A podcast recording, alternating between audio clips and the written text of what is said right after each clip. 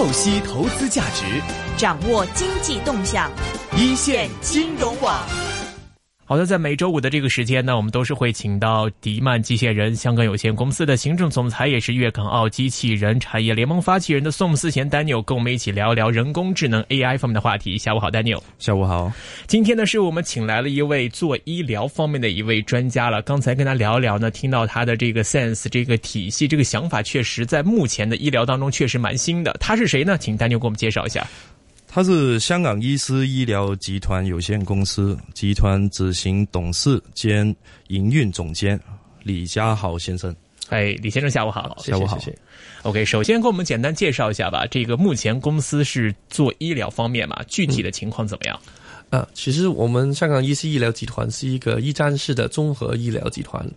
我们服务的范围包括体检啊、健康管理啊、脊椎骨科、牙科。专业的医疗美容，还有其他的一些不同的医疗的专科服务，我们也有提供。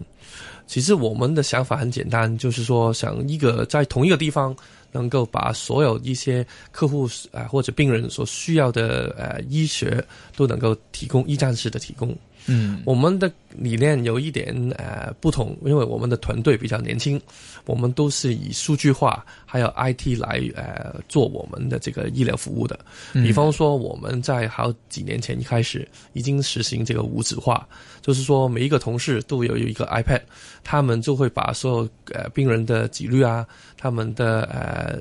呃所有的在。呃，我们在我们诊所的活动的资料都会放在我们的电脑的数据库里面，也是放在云端里面，他们自己可以看到，我们也可以看到。就是说，我们会知道他们到底是什么时候来过啊？之前来的时候是什么人去接待他？他看过什么医生啊？呃，做过什么疗程？这些都对我们呃分析他们的情况，或者是怎么去服务他们，更加好的服务他们，都会有一个很好的帮助。这个就是我们做的比较特别的地方。嗯，其实说特别的话，大家其实无论在香港还是在内地，大家应该都有过去看公立医院的一个体验嘛。那么大家都会说到门口挂号啊，然后跟医生问诊这样的。对，其实它这个跟我们传统的我们这种去公立医院呐排队啊拿号的这样的一一个呃就医的环境和模式，具体呃有什么样的区别不同呢？对，因为刚才你讲到就是说，一般来说。就不管是不管是香港或者是国内，或者是全世界很多地方都是说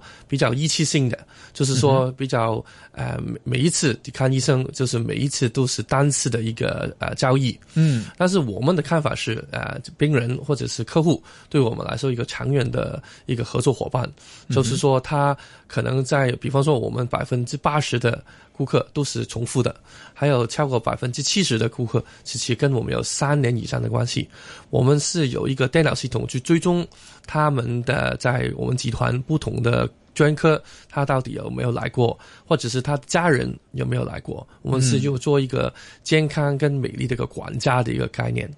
那所以我们很清楚我们的同事。只有他开到这个数据库，他就会知道每一次这个客户来的时候，他自己、他的孩子、他的父母、他一家人，他到底有没有呃其他的医疗需要，我们会提供给他。这个就是我们的呃分别。OK，其实，在香港我没有，因为我也去过公院嘛，然后好像是没有病历的这个概念。但你在内地医院的话，就是如果你去看病，他这个医院会提供一份病历给你，嗯，就是记录你的问诊的情况，你来过几次，第一次、第二次医生的这个评语怎么样，会有一个这样一个东西作为你的一个数据。其实这一块想问问，就是现在我们看到公立医院，他们也会有收集一些数据嘛？他们也会有你这个病历资料啊，也会有你的开药记录啊这些的。其实这个方面的数据跟我们现在医思这边看到一些数据的应用或者是收集情况会有什么不同吗？嗯，其实香港的公立医院也是有这个电子的呃这个呃病例的，嗯哼。但是问题就是说，很多私人的诊所还没有呃做到这个电子化，OK，所以就是不通。然后我们的做法就是已经做好电子化，还有呢也是跟呃医院去可以沟通。再来就是说，我们学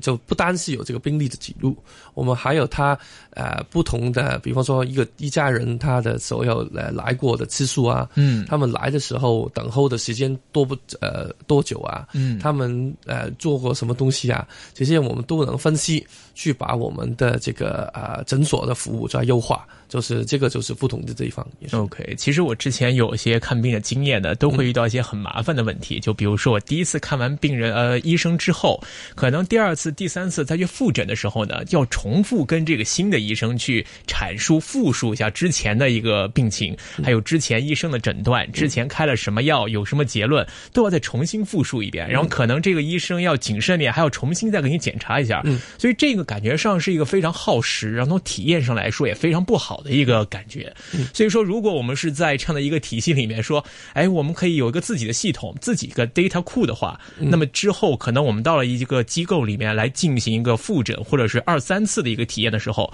可以很直接的来定位、追踪到你之前的记录。那这个对客人来说，好像我们自己建一些这个 social media 的一些主页一样，这个主页是 for 我自己的，这个可以全程体验感，就是有追踪到的一些情况，东西都在这儿。这个体验来说，应该非常好的哈。对，这个就是我们现在在做，呃，也在优化的一个系统，嗯就是说，这个每一个顾客或者病人，他的这个呃所有的，包括病历，包括其他的一些资料，都是放在我们的系统里面。嗯我们的还有就是说，每一天早上。就是说，比方说今天有二十个客人或者病人会来，嗯我们会早上服务人员跟医生会先看着这个数据库，先开个会先研究一下啊，这个客户其实上一次是什么时候来的，哦他上一次面对什么问题，今天为什么要来，他有什么想法。我们的客呃客户服务的经理也会早一天，可能也会跟他先打个招呼，可能跟他说，呃，提醒他今天有一个预约，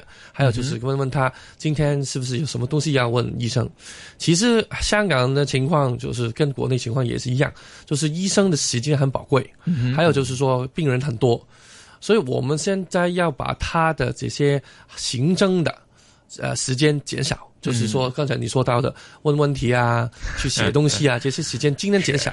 就算他只是有五分钟或者十分钟给给这个病人，他只是可以五分钟、十分钟都全部时间都给到这个病人，就比较专心去做这样的服务体验，就跟一个呃没有这些呃数据库啊、没有这些准备的呃公司就会来的比较好了。AM 六二一，河门北跑马地，FM 一零零点九，天水围将军澳，FM 一零三点三，香港电台普通话台香，港电台普通话台，谱出生活精彩。生活精彩。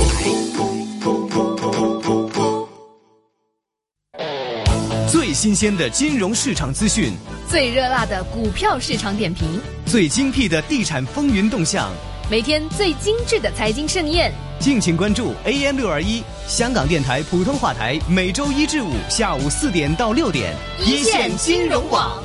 带你每天把握环球市场新动向。股票交易所鸣金收兵，一线金融网开锣登台，一线金融网。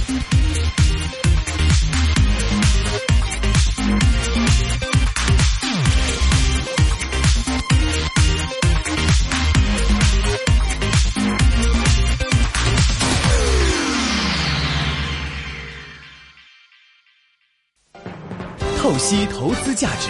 掌握经济动向，一线金融网。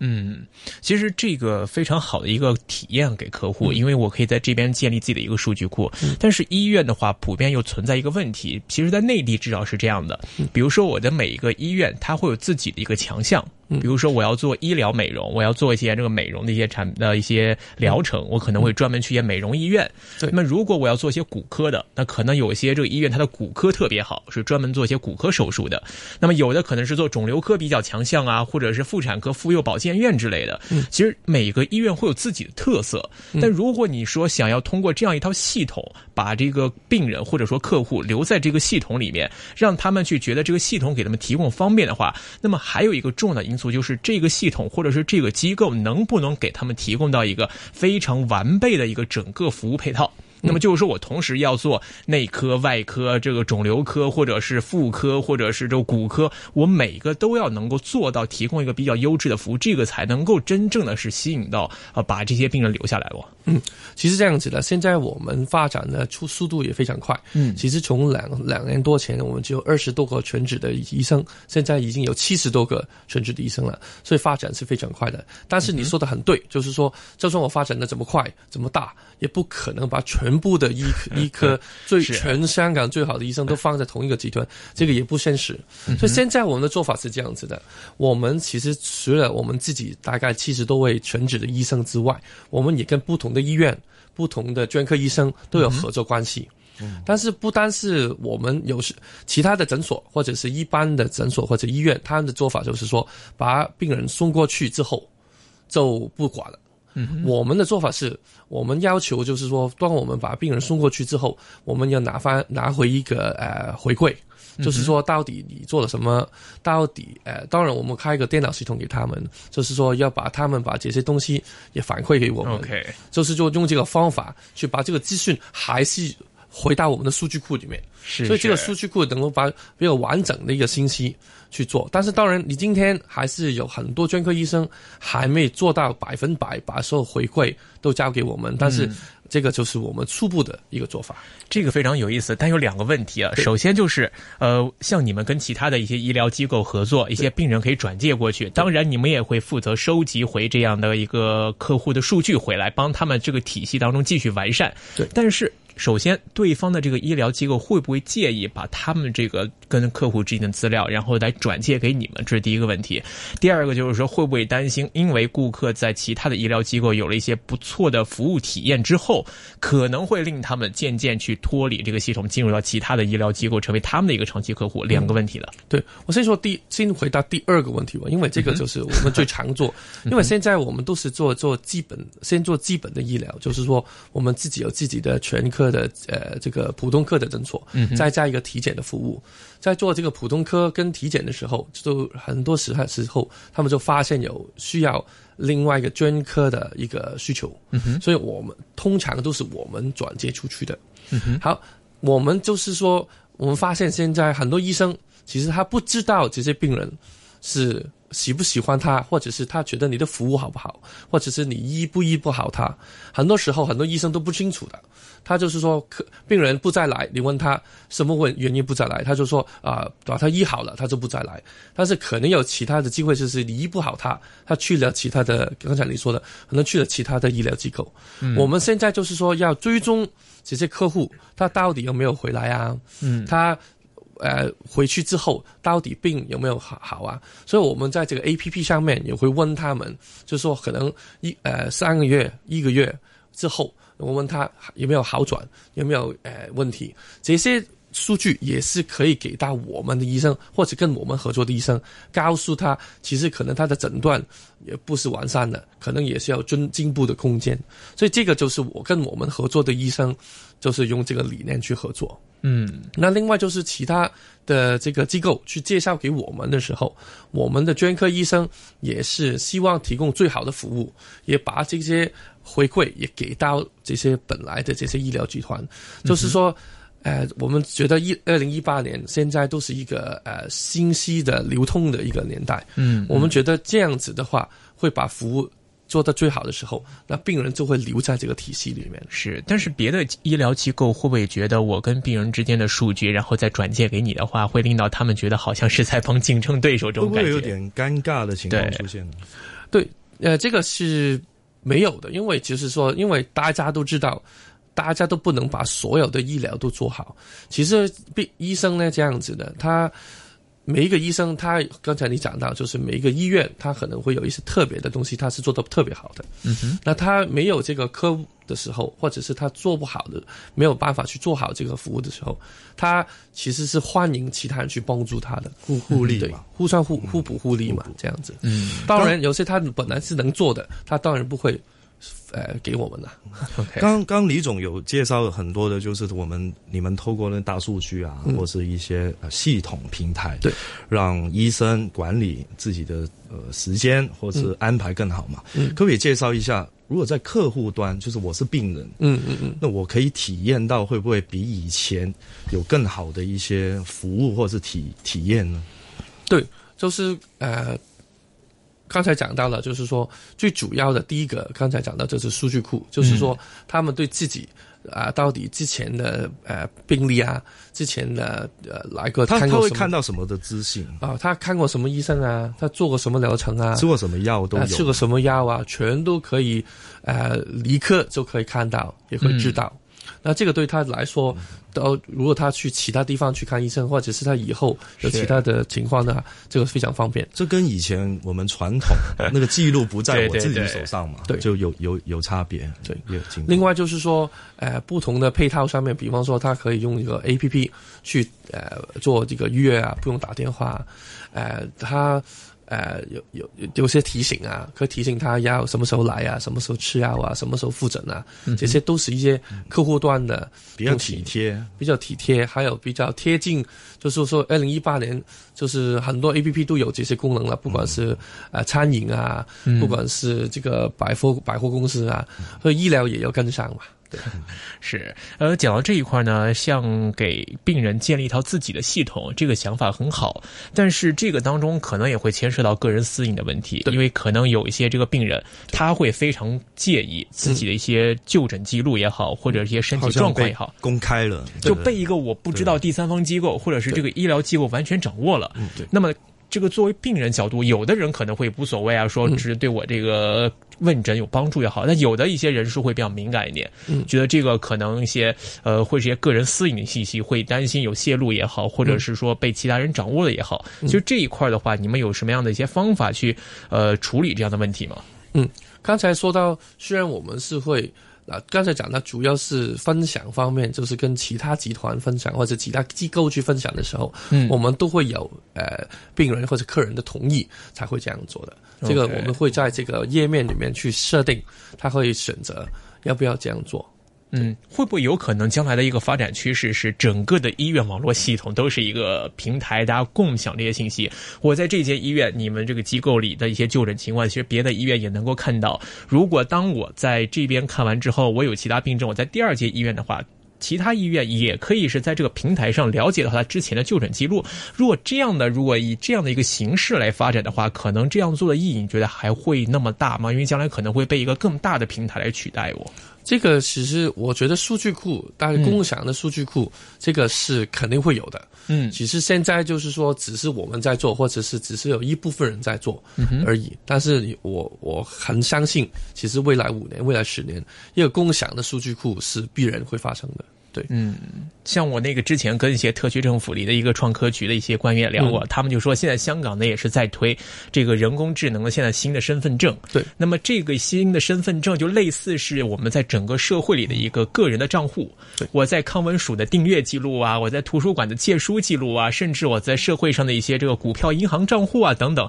都会在凝聚在这样一个新的这个智能身份证的一个芯片信息里面。对，其实是有种类似这样的感觉。对但是如果说将来的一个平台是更宽广的话，这样的一个信息会越来越公开的话，现在在这种情况下，我们提前来做这个自己系统、自己机构里的这样一个平台，将来可能会被其他机构取代。会不会说现在是有点儿，虽然说是走在前面，但是可能是有点儿将来都是会被呃包容，合并，对被合并的这种感觉。现在、哦，但是这个是其实是好事，就是说，其实越普普及这个数据库普及了之后，这个数据能够分享的话，其实就是更强大。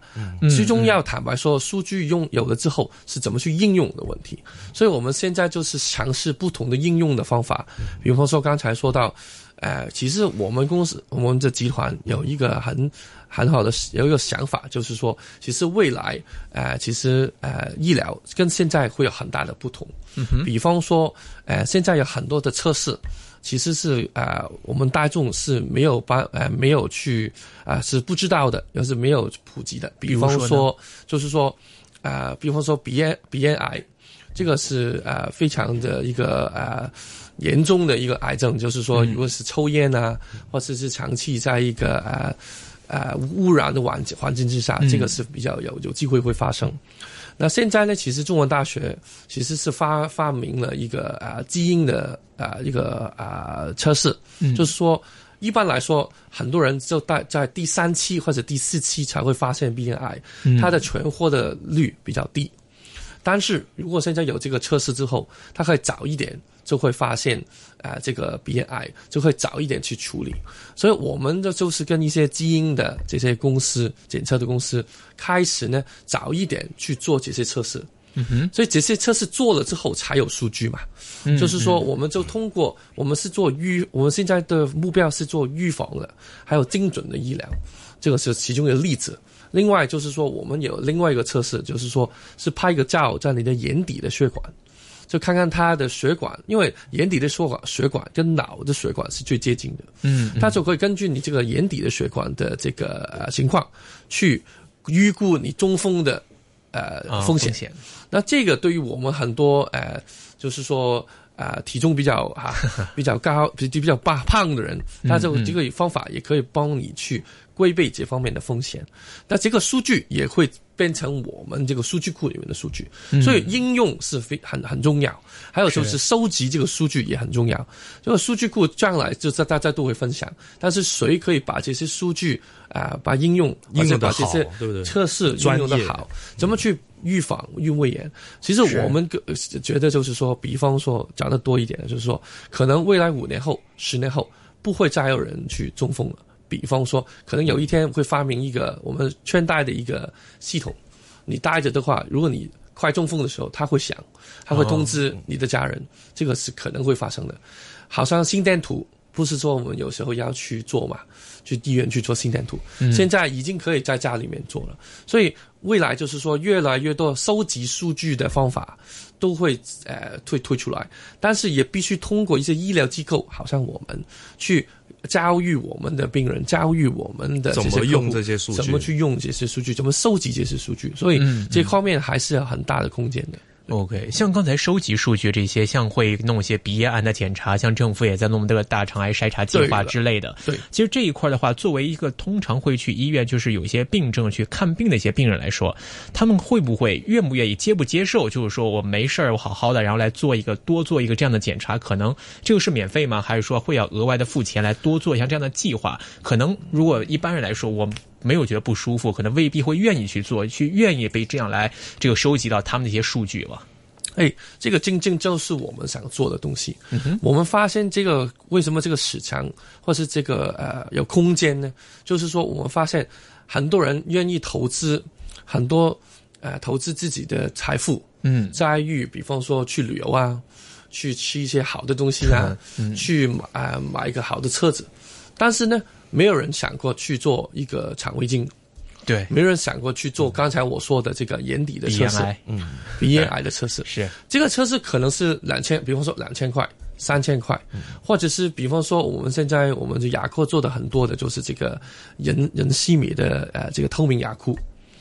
啊、比比方说大概是四万块钱，但是是做两年的。其实对于很多这些我们叫 office lady，就是说办公室办公的职业女性职业女性，她们其实一个月两千块，其实不太不是说很大的负担，但是她可以呃，因为好像小时候她没有这个箍牙的机会，现在就可以把牙齿弄好了。啊，比方说我刚才讲到的这些测试，可能一个四十岁的男性，他其实每三年做一次肠胃镜，其实他是负担得起的。但是今天真是没有人跟他说你应该要做，他就不做了。所以我觉得现在的世代世代跟我们上一代也不一样。我们上一代，比如说我的父母呢，他就会跟你说，我就不测，因为我不测就没事。他有这个想法，他不科学嘛。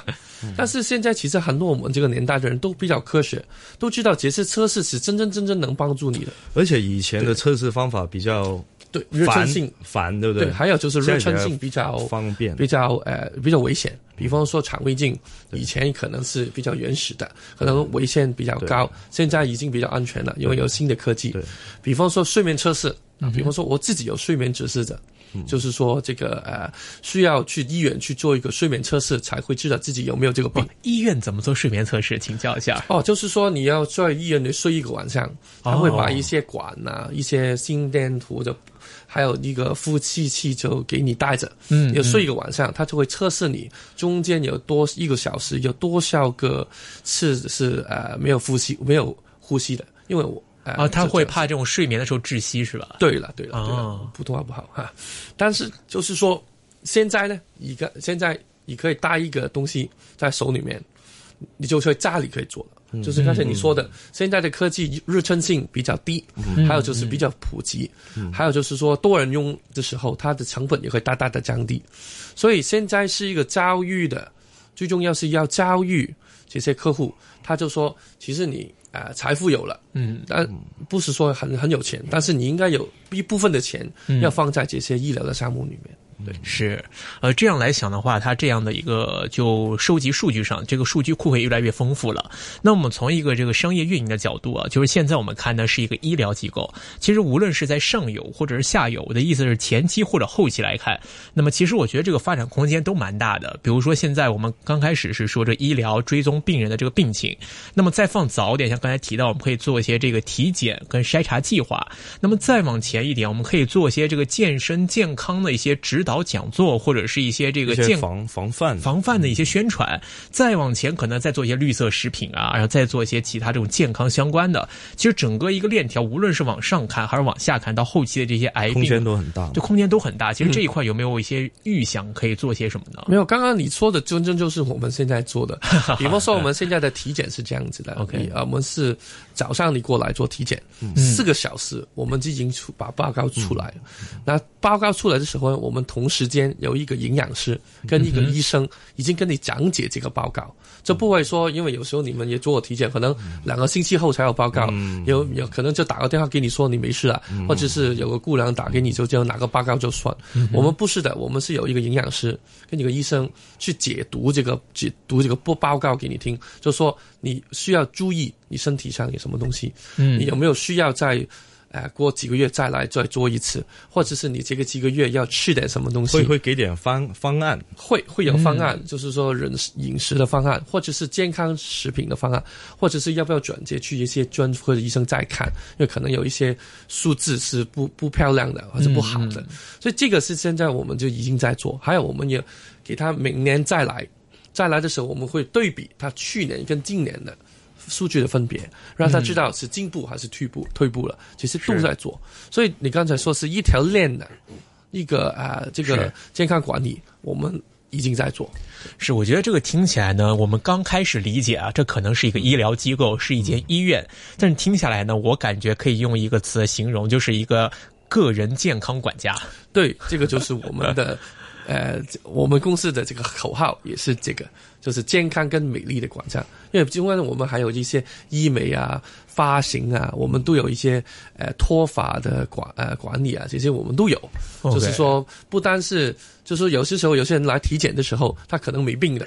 但是我们可能也会给他一些另外一些正美容上面的美容上面的服务，是那将来再发展，可能跟健康相关，甚至保险呀，甚至一些其他的一些相关的一些东西，都可以连接到起。对对对，可以啊。李总，我我我知道你们呃，就是跟。腾讯啊，旗下的一个企鹅医生展开了一些战略的合作，可以分享一下这是什么的合作吗？是。对，其实刚才讲了很多关于这个呃这数据啊这些呃电脑化的一些管理的时候呢，其实我们呃八年前大概大概八年前，我们就呃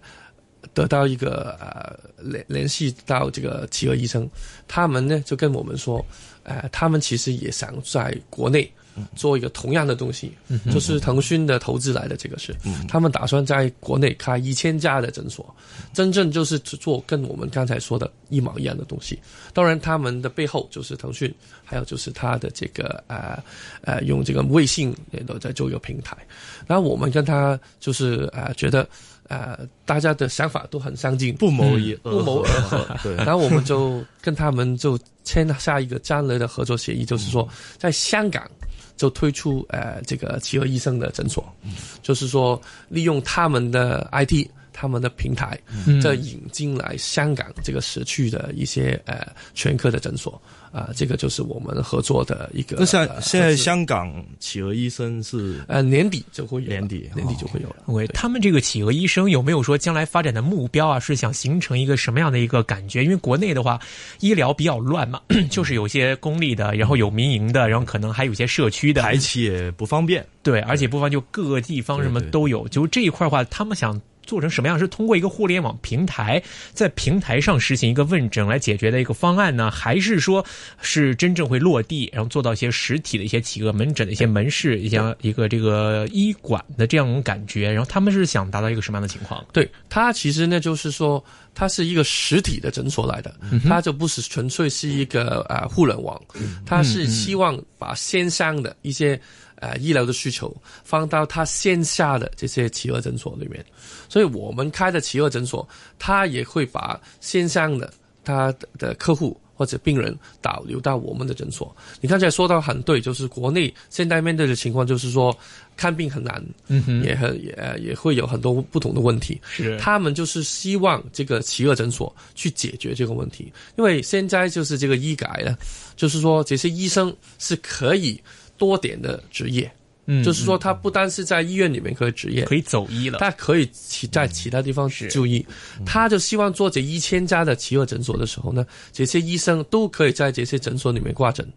之后呢，就服用我用大数据，用我们刚才说的一些理念，它也发展了很多不同的这些预防医疗的一些配套的产品，就是说让这些数据都融到它这个企鹅医生的平台里面，跟我们的想法是一模一样的。所以我也说，我们这这个理念，其实这个发展方向不错的是，他也同时教育了病人自己怎么去看他的数据，对，跟去保养自己的自身健康，对，这这真的不错。因为这是一个趋势嘛，就是现在社会里面经济在发展，人民生活水平在提高，同时也是在更多的关注自己的健康问题。对，就赚了钱之后是要来怎么来保护自己的这个生命健康？因为说之前三十年是在用命来赚钱，嗯。后三十年呢是用用钱来续命了。现在这个全民是注重健康，是成了一个这个新的一个热潮了。大家都开始越来越关注自己的健康问题了。那么再说一下这个未来的发展方面了。一方面，我们现在在跟这个腾讯方面在进行企鹅医生这方面的合作。那么作为自身来讲呢，未来在香港方面，我们的发展的前景或者发展方向上，有着什么样的一个战略的预期呢？嗯，就是说，呃。过去几年也是同样的做法了，就是我们希望增加不同的医疗的专科，把我们的这个医疗服务完善。比方说，我们呃今年会在中环会开一个一千平米的一个啊全呃这个呃手术中心啊。都是做呃这个肠胃镜跟手呃这些不同科的手术。嗯，另外我们也会在蓝豪坊开一个高端的影像中心，投入超过一个亿的港币，嗯就是希望能够做到这些呃 MRI 啊、CT scan 啊一些高端的影像。这些仪器都非常昂贵，但是他们也是能够把这些啊高端的影像再配合一些 AI 的。一些呃看片的一些呃程程序，希望能够把这些客户的呃这些呃高端影像也可以放在我们的这个呃服务范围里面。是这边我想请问了，其实作为医疗机构来讲，你们是更倾向于是自己具备做一切手术或者是一切问诊情况的能力呢，还是说？其实不用自己这么辛苦，可以转接到一些其他机构来做。你们更倾向于哪一种啊？因为刚才讲到，就是说，如果是自己做的话，这些数据的掌控就是会比较全。是坦白说，如果是跟别人去合作，只能够可能拿到的数据，可能呃仅限于这个病例的呃这个呃水平。所以，如果我们发现，就是好像我们体检中心，我们开了两年多，嗯，我们发现很多高端营销的要呃需求。然后我们就去投资这个高端影像了。比方说，我们最近发现有很多呃这些肠胃镜的需求。我们以前是跟不同香港的医院去合作的，现在觉得实际性成熟了，我们已经有很多人有这个需求的话，我们就自己去开这些中心，再交医生去做。这个就是我们的比较一个稳妥的做法，就不是说有些时候有些投资人他可能，或者是有些投资者他开了一个医院，他可能没有。这个客户的，就是可能要等很很多年去才会把这个生意做好，是啊回本。但是我们的做法是反过来，就是说等有了病人之后，嗯，我们才投资，这样更稳健一点了。对对对。呃，那另外呢，现在在香港市场上来做这种类似于个人健康管家的这样的医疗机构，目前多不多？嗯，其实越来越多，坦白说，越来越多，就是说大家都可以去走这个方向。坦白说，都是呃，现在我们其实就是比较早一点去做而已。嗯，当然也是因为我们就是说，呃。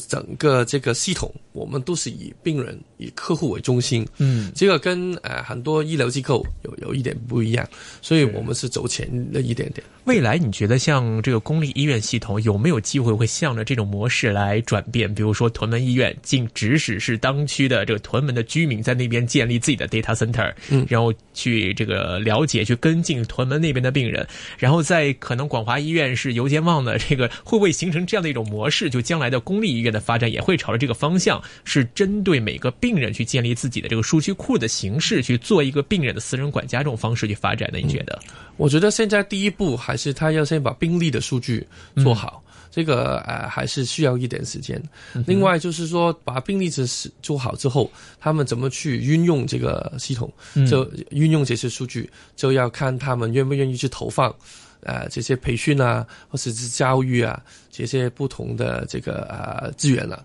这个还是要看。但是我觉得长远来说，就是说，如果呃这个未来的发展，就是跟呃我们刚才说的方向是一样的这样走的话，我觉得这个就是未来病人的诉求。你不给他这些东西的话，他就可能也不会去找你了。OK，好的。那么今天我们是非常高兴，是请到了香港伊思医疗集团有限公司的执行董事，也是常务总裁李家豪先生做客到我们的直播间，来跟大家好好在我们的这个医疗方面、跟数据方面，包括医疗的发展的前景方向上，都做了一个哎非常精彩的一个分享啊！非常欢迎你的光临，谢谢你的分享，谢谢，谢谢，谢谢，拜拜，拜拜。股票交易所鸣金收兵，一线金融网开锣登台。现金融王。